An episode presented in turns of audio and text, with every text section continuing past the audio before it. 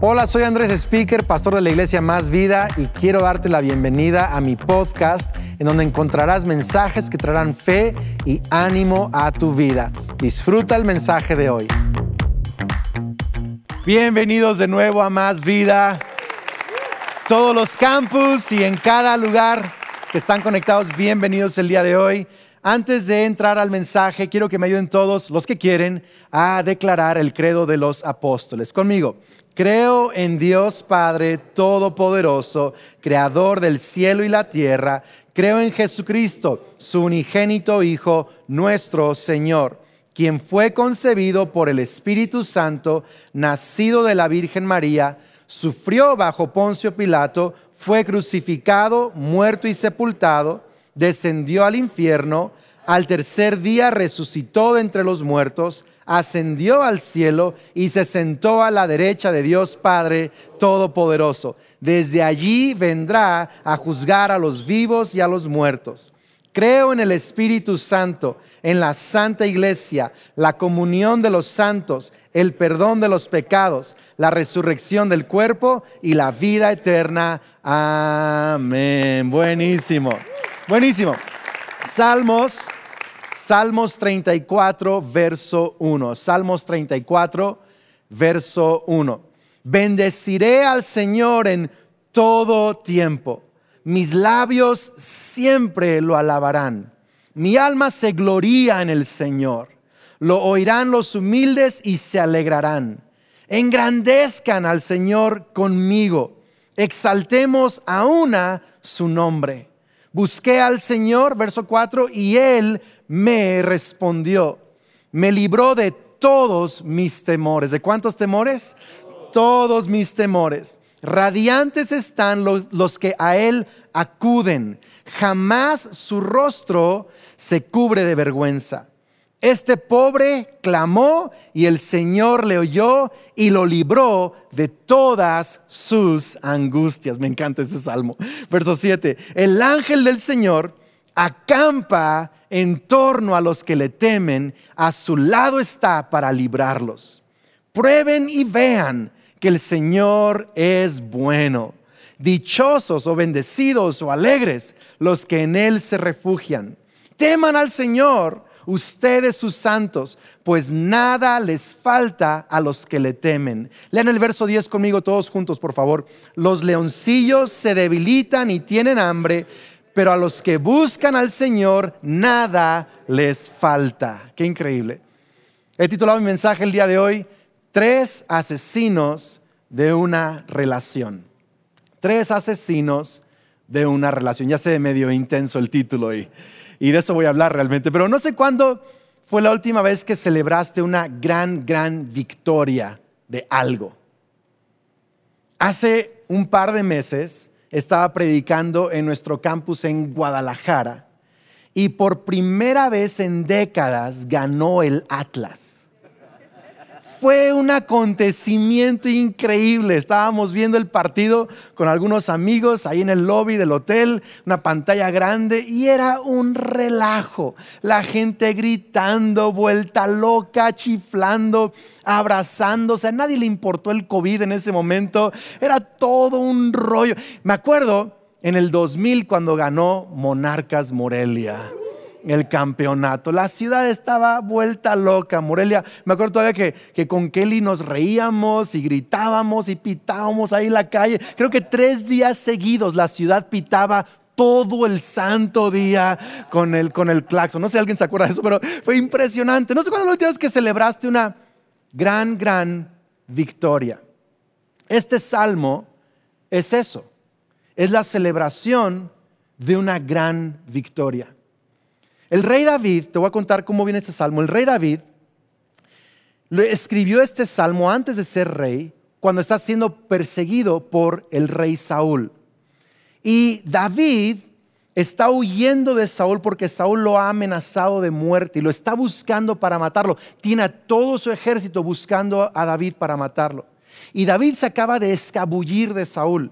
David está literal, acaba de, pasar por eh, eh, el tabernáculo y, el sacerdote le dio la espada de, uh, de Goliat y le dio pan para comer. Y estaba allí Doeg, el edomita, uno de los oficiales e, y guerreros imponentes de Saúl. Y Dios libra a David de que Doeg lo mate en, en ese encuentro. Y David sale huyendo hacia Gat y se encuentra al rey Aquis o Abimelech, dependiendo de qué nombre usas, es el mismo nombre. Y, David está huyendo a una nación extranjera para protegerse del rey Saúl, de la nación de Dios, porque el rey Saúl está endemoniado prácticamente. Y David está huyendo y está en un reino extranjero, huyendo para pedir protección.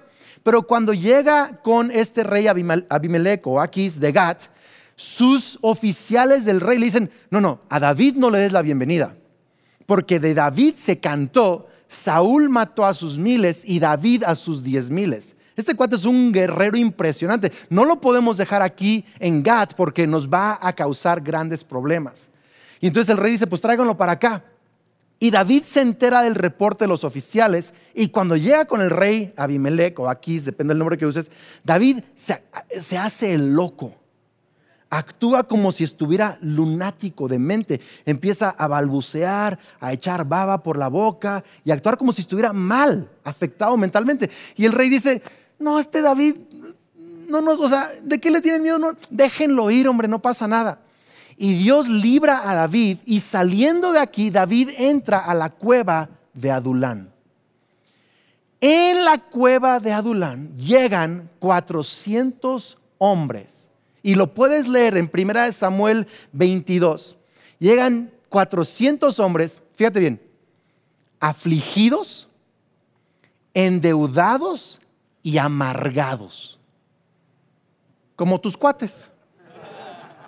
Afligidos, endeudados y amargados. Y en la cueva de Adulam, este David compone este salmo. Es allí. Y David empieza a decir, Dios me libró de mis enemigos. El ángel del Señor acampó a mi, alrededor y me defendió. Y, les dice, aquí les dice, canten esto conmigo, conmigo, exalten al Señor, aúna su nombre, engrandezcan al Señor conmigo. Los está invitando a ellos a adorar a Dios y celebrar esta gran victoria que Dios le ha dado a David. Qué increíble. Pero quiero que veas algo. David no solo está celebrando una victoria externa, David está celebrando victorias internas. No sé si lo notaste.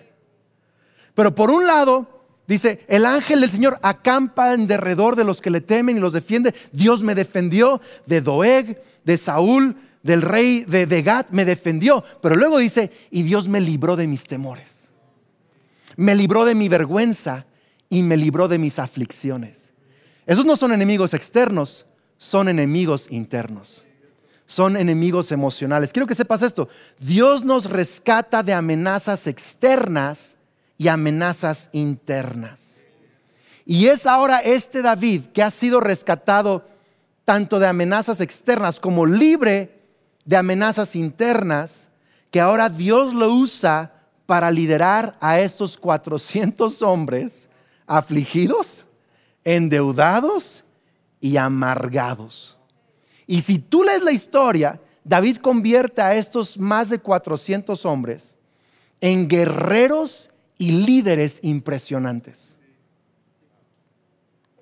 Quiero que anotes esto. Complicaciones internas complican las relaciones, pero libertad interna restaura a las personas restaura las relaciones. ¿Por qué?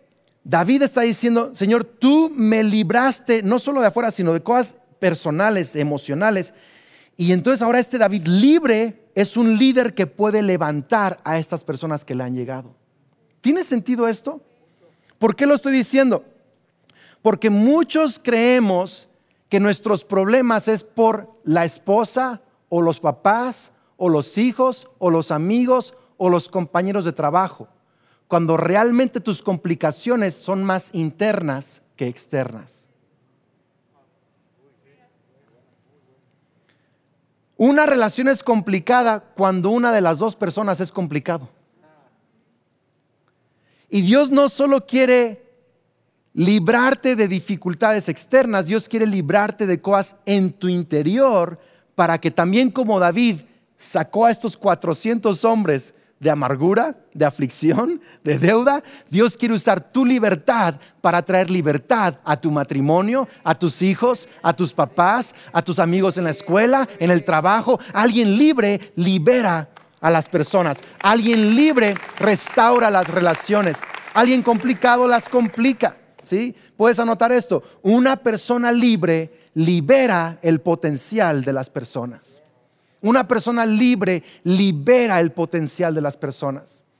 Quiero que, notes algo y luego vamos a entrar a cosas prácticas de cómo es que podemos ser libres de estos tres asesinos que, algunos ya eh, saben cuáles son y lo van a escuchar ahorita, pero antes de eso, quiero que pienses esto. Piensa esto. El rey Saúl tenía a un David. ¿Sí? Pero el rey Saúl no era libre en su corazón. Por lo tanto, el rey Saúl echó a perder la relación con un gran hombre. Ahora, David no tiene a otros Davides. Tiene a 400 amargados. Ojo, pero David es libre. Por lo tanto, tiene a gente y relaciones exitosas y saludables porque él es libre. Quiero que lo veas. Ahora, algunos de ustedes están casados con un David, metafóricamente hablando, o una David, Davida, Davidina, que significa una gran persona. Pero si eres como Saúl, vas a echar a perder esa relación. vas a aplastar esa relación. Y algunos están casados con un amargado. No me ve, no me ve así. Quiero que lo veas. Saúl tiene a David, lo estás checando acá, y David tiene a los amargados. ¿sí? ¿Y, ¿Y qué relación no funciona? No funciona cuando uno de los dos es complicado. Pero cuando uno es libre, aun cuando tienes a un amargado, Dios puede restaurar esa relación. Así que tu trabajo más grande no es solo que Dios trabaje afuera de ti, es que Dios trabaje adentro de ti. Porque tu libertad, escucha, va a liberar el potencial de tu familia, de tus amigos, de tu esposo. Dios quiere usar tu libertad. Dios quiere usar tu libertad para traer libertad a tu esposa, tu esposo, tus hijos, tus padres, tus amigos. Es tu libertad. Yo quiero hablarte de esos tres asesinos interiores. Es más, podemos resumirlo en esta idea, descomplícate. Dile a alguien, si estás viendo esto con alguien en la casa, díselo, descomplícate. Ahí en el chat escríbelo, descomplícate. Mándale un mensaje de texto a algún amigo y dile, descomplícate. Porque si tú dejas que Dios descomplique tu interior, te, te haga libre en tu interior, vas a poder restaurar a las personas que te rodean, así como David. ¿Están listos? Ok, tres, tres, tres asesinos, tres enemigos interiores que Dios liberó a, David y quiere librarnos a nosotros. Número uno, libre de temores. Libre de temores. Salmos 34, 4. Busqué al Señor y Él me respondió y me libró de todos mis temores. Cosas interiores. Ahora, ¿qué es un temor? Puedes anotar esto y lo voy a, explicar, voy a, voy a, dar unos ejemplos personales. Ok, temor es considerar perder algo que amas o que te hace feliz o que crees te podría hacer feliz. Eso es temor. Considerar perder algo que amas o algo que te hace feliz o que crees que si tuvieras te haría feliz. Lo irónico es que pierdes tu gozo cuando temes perder algo que te haría feliz. Es lo irónico. ah, voy a confesar mis pecados acá con ustedes. Eh, cuando Kelly y yo éramos recién casados, los primeros años, los dos batallamos con diferentes cosas. Yo batallé con esto, con temores. Y no quizás similar a los tuyos, quizás los tuyos son otros. Y ahorita voy a enunciar algunos, pero te voy a hablar de los míos, porque no puedo hablarte de ti, tengo que hablarte de mí. Y uno de mis temores es en inglés usan la palabra FOMO, F-O-M-O, fear of missing out. ¿Alguien ha visto esa, FOMO? Sí. Es temor de perderme de algo allá afuera. Es como cuando ves a unos amigos que fueron a una fiesta de Super Bowl y no te invitaron el domingo pasado. Y estás viendo sus posts y dices, ¿por qué no fui? Y sientes esto, ¡ay, me estoy perdiendo de eso! ¿Sí? Eso es FOMO. Eso tenía yo de recién casado. ¿Por qué? Porque de pronto veía algunos amigos que todavía no se habían casado. En el relajo y la fiesta. siento que me estoy perdiendo. a lo mejor me casé demasiado chavo. Quizá tendría que andar viajando todavía y experimentando. Y, aunque yo siempre he amado a Kelly, siempre he estado agradecido con Dios por Kelly. Ella está aquí escuchándome, tú, tú sabes que hemos platicado eso, no te hagas así. Pero, pero, no te vayas a ofender, me va a ir mal en la noche, pero, este, pero, pero el punto es que, que, lo, incluso lo íbamos a platicar. Es como que este deseo de, híjole, quizá, quizá me casé muy joven, quizá me está faltando eso. Para algunos es, sienten que a lo mejor eh, no se casaron con la persona correcta. Y tienen temor de que, híjole, ¿cómo sería mi vida si me hubiera casado con esa persona? Con la novia de la secundaria. ¿Qué hubiera sido de mí? Pero estoy con esta y no con aquella. O con este y no con aquel. Y es el temor de estarte perdiendo un gozo que crees que podrías tener, pero te roba tu gozo presente. ¿Tiene sentido eso? Un tiempo pensé que me estaba perdiendo de algo porque me hubiera casado con alguien más ah, que debatía más. Ahora, Kelly es muy inteligente, pero no le gusta, no le gusta pelear. yo soy bien peleonero. Y yo me gusta argumentar todo. Y me gusta debatir. alguien más acá, a mí me encanta debatir. Entonces yo de pronto empezaba a debatir y Kelly, ay, no sé, mira, para mí es sencillo, Dios nos ama y se acabó. Y yo como que, ay, ¿por qué no? Hay que debatir. Y yo, me dijo, pues no, yo no soy así, pues yo creo esto y para mí es sencillo. Pero yo quería como debatir, ¿no? Me acuerdo que en una ocasión, hace algunos años, estuvimos en, una plática con unos amigos, una pareja, eh, un matrimonio, y, la, la esposa debatía mucho, mucho. Entonces entramos en un debate, ella y yo, y la verdad es que no la pasé nada bien. Nada bien. Y yo pensé, híjole, ella es excelente para el para ese cuate. Es perfecta para él. Pero si se hubiera casado alguien así conmigo, nos matamos. O sea, de verdad, gracias a Dios por Kelly, porque dos intensos hubiéramos sido la guerra nuclear. Gracias a Dios que ella apaga fuegos. A mí me gusta prenderlos, me gusta prender el cerro, a ella le gusta apagarlo, ¿verdad? ¿sí? Pero de pronto tenemos temores. Quizá me estoy perdiendo de algo. Ese era mi temor. Para algunos de ustedes es perder el control. Es perder el control. Quieres controlar todo, controlar cómo es la otra persona, controlar lo que sucede, lo que piensa, lo que opina, que sea como tú, que opine como tú, que haga las cosas como tú. Y, cuando sientes que no puedes controlar a la persona, tienes temor a perder el control. Y ese temor está destruyendo tu relación es temor a perder la libertad. Es que no, es que me, está sofocando la relación. Si es sofocado, que no tienes libertad. Quiero decirte una cosa, libertad no es hacer lo que tú quieras. Libertad es poder amar completamente a alguien y completamente entregarte a alguien sin reservas. Eso es libertad verdadera, según la palabra de Dios. ¿Sí? Pero muchos creen que libertad es hacer lo que se me pegue mi regalada gana. Kelly y yo de pronto eh, peleamos un poquito con el tema de las motos, por ejemplo, cuando, yo, andaba más en motos. Ahora casi nunca ando porque no tengo tiempo, pero andaba más en motos. Y yo quería siempre andar en la moto, si se podía, siempre salir, siempre. Y Kelly, no es que tú quieres hacer lo que tú quieras. Y yo, pues claro. me decía, pero pues aquí estamos en una familia y eres un y tienes obligaciones y todo. Y, y, cuesta trabajo, pero entiendes que libertad no es hacer lo que tú quieres. Libertad es amar a otra persona. Es incluso rendirte a otra persona también. Es parte de la libertad. ¿sí? Yo de pronto veía a algunos amigos divorciados.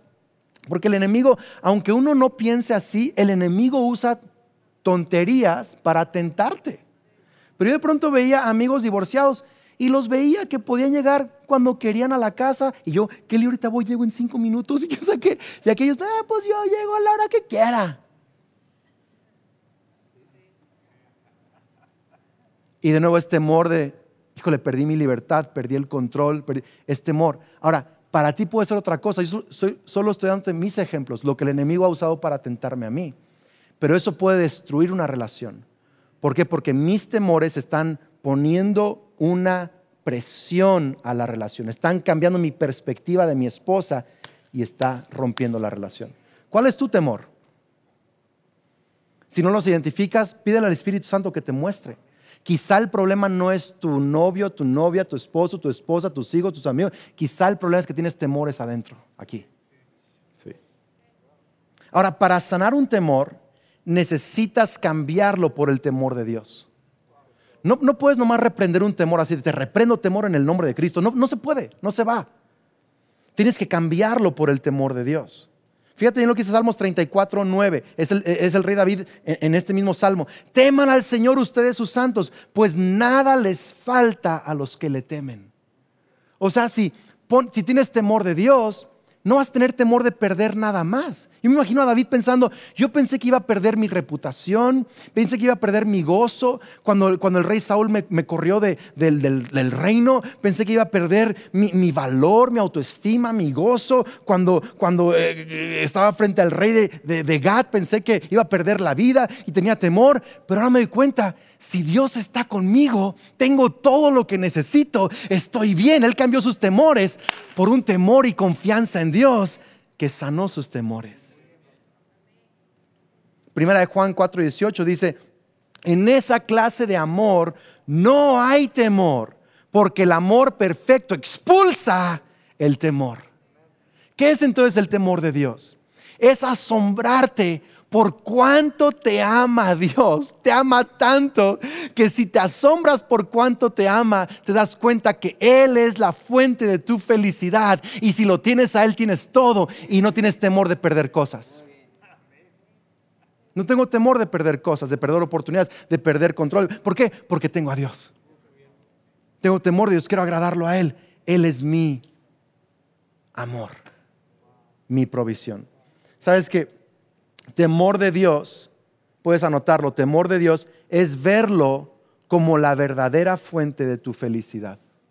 Es temor de Dios, una, una de las explicaciones probables.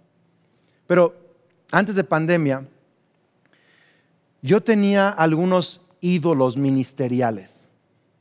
Cuando digo ídolos, ministeriales, yo, digo, lo, pienso así, si yo pudiera predicar como ese pastor, o si mi iglesia pudiera ser como esa iglesia, o si tuviera la influencia que tiene aquel ministerio, entonces yo estaría feliz.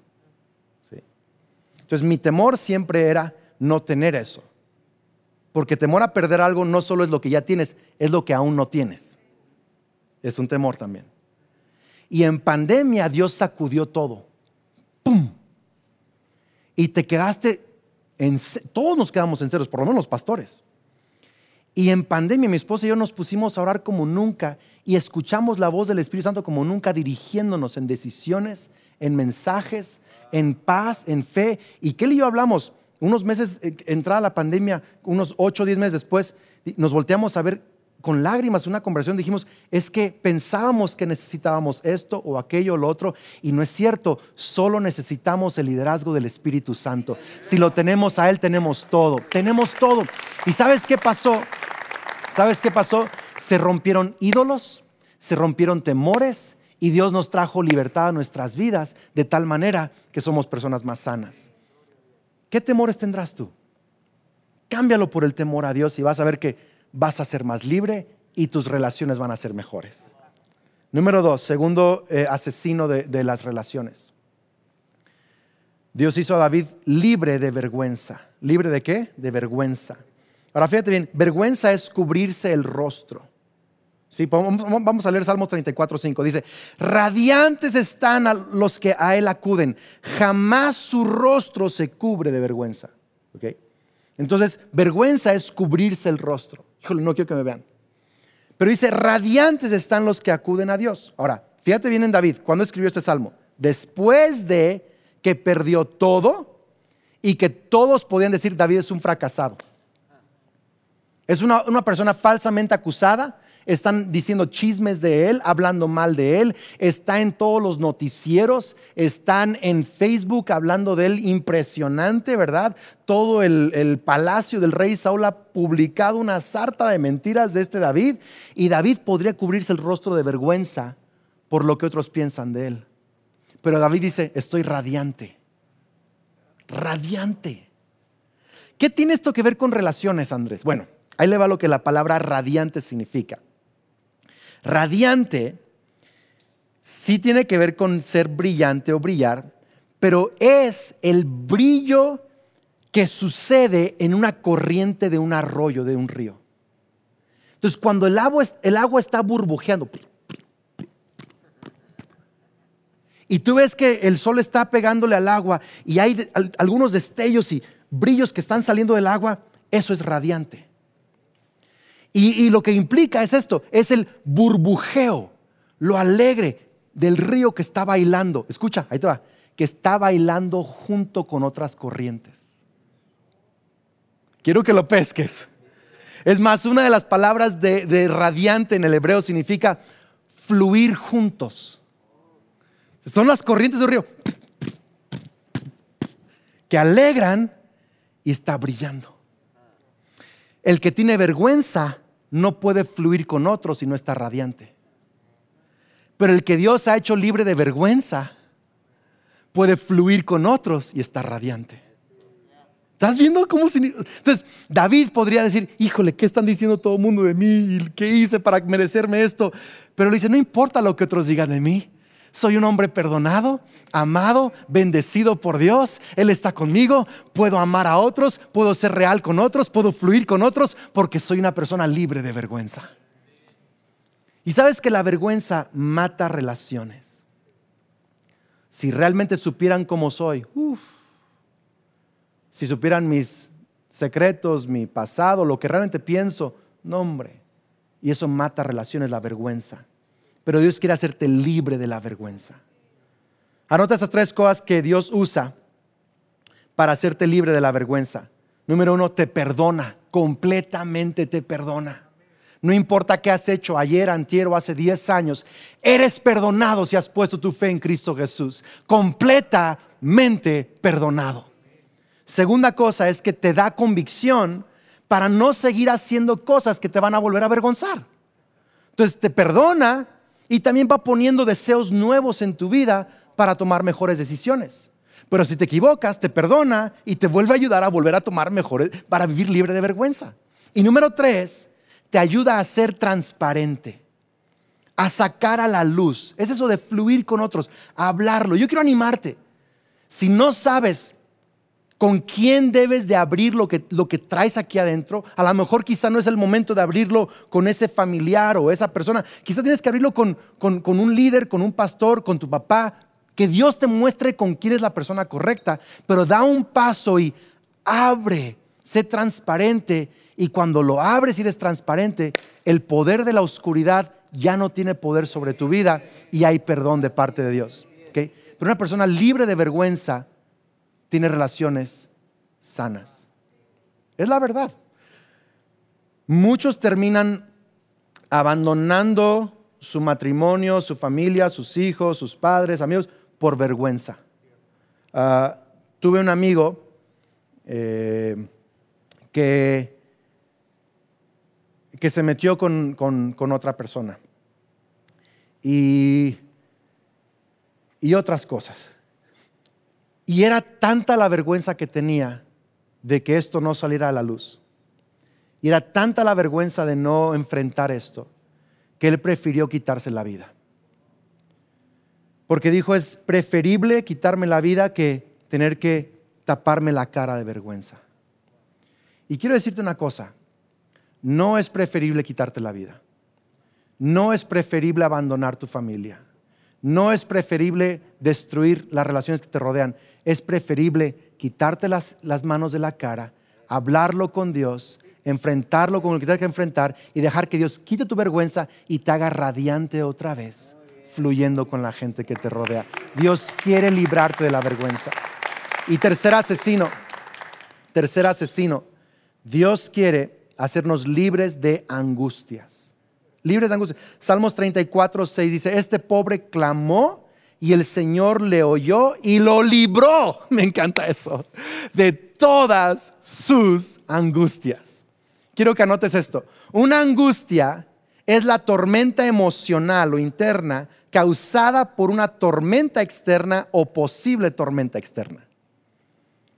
Entonces, angustia no, está afuera, angustia está dentro. Estoy angustiado. Tengo un problema afuera, pero me angustia. Es la tormenta emocional interna por una tormenta externa. Ok, entonces puede ser un problema financiero, ¿sí? Y muchos en lugar de enfrentar el problema financiero y hablar con sus eh, eh, eh, deudores o acreedores y, administrarse, y en vez de enfrentarlo, ¿sí? Se angustian hombres o mujeres casados, ¿verdad? A lo mejor metieron la pata con la tarjeta de crédito. Y en lugar de hablarlo, arreglarlo, solucionarlo, planearlo, se lo guardan. Están angustiados, angustiados. ¿Y qué pasa? Sacas tu angustia en forma de enojo, en forma de impaciencia, en forma de culpar a otros, en forma de lo que sea, porque estás con la angustia. Puede ser un problema de salud. ¿sí? Por ejemplo, tengo una hernia umbilical que tengo que arreglarme. No he podido, pero ya va en las próximas semanas. Y no voy a estar tranquilo hasta no arreglarme esa cosa. De pronto, uy, lo recuerdo y ahí lo traigo. ¿Sí? Así es una angustia. Puede ser un asunto de salud. Quiero animarte, ve al doctor, enfrenta el asunto, háblalo con tu familia, pero no estés batallando aquí adentro y por fuera golpeando. Eso hace la angustia.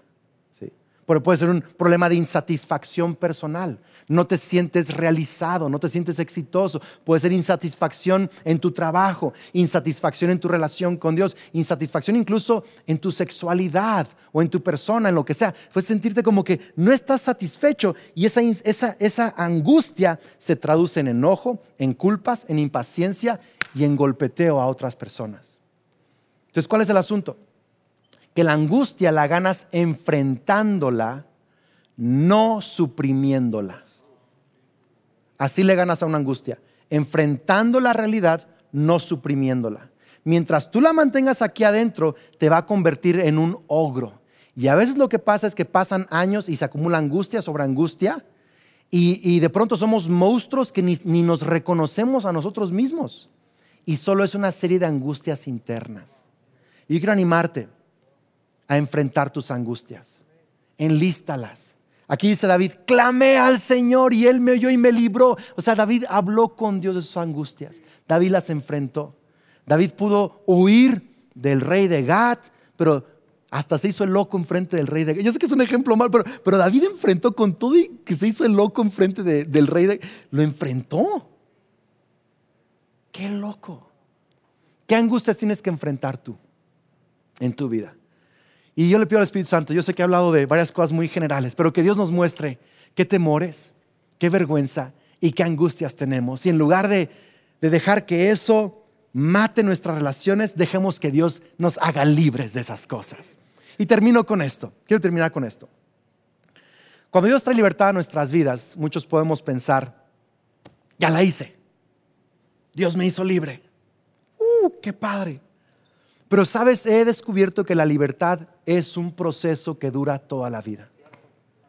Más adelante, este mismo David que sale avante y que compone este salmo y que convierta a 400 hombres en guerreros. Más adelante este David ve a Betsabé desnuda a bañarse enfrente de su ventana y es esposa de otro hombre y David le quita la esposa a un hombre y comete inmoralidad y luego mata al otro hombre para taparlo.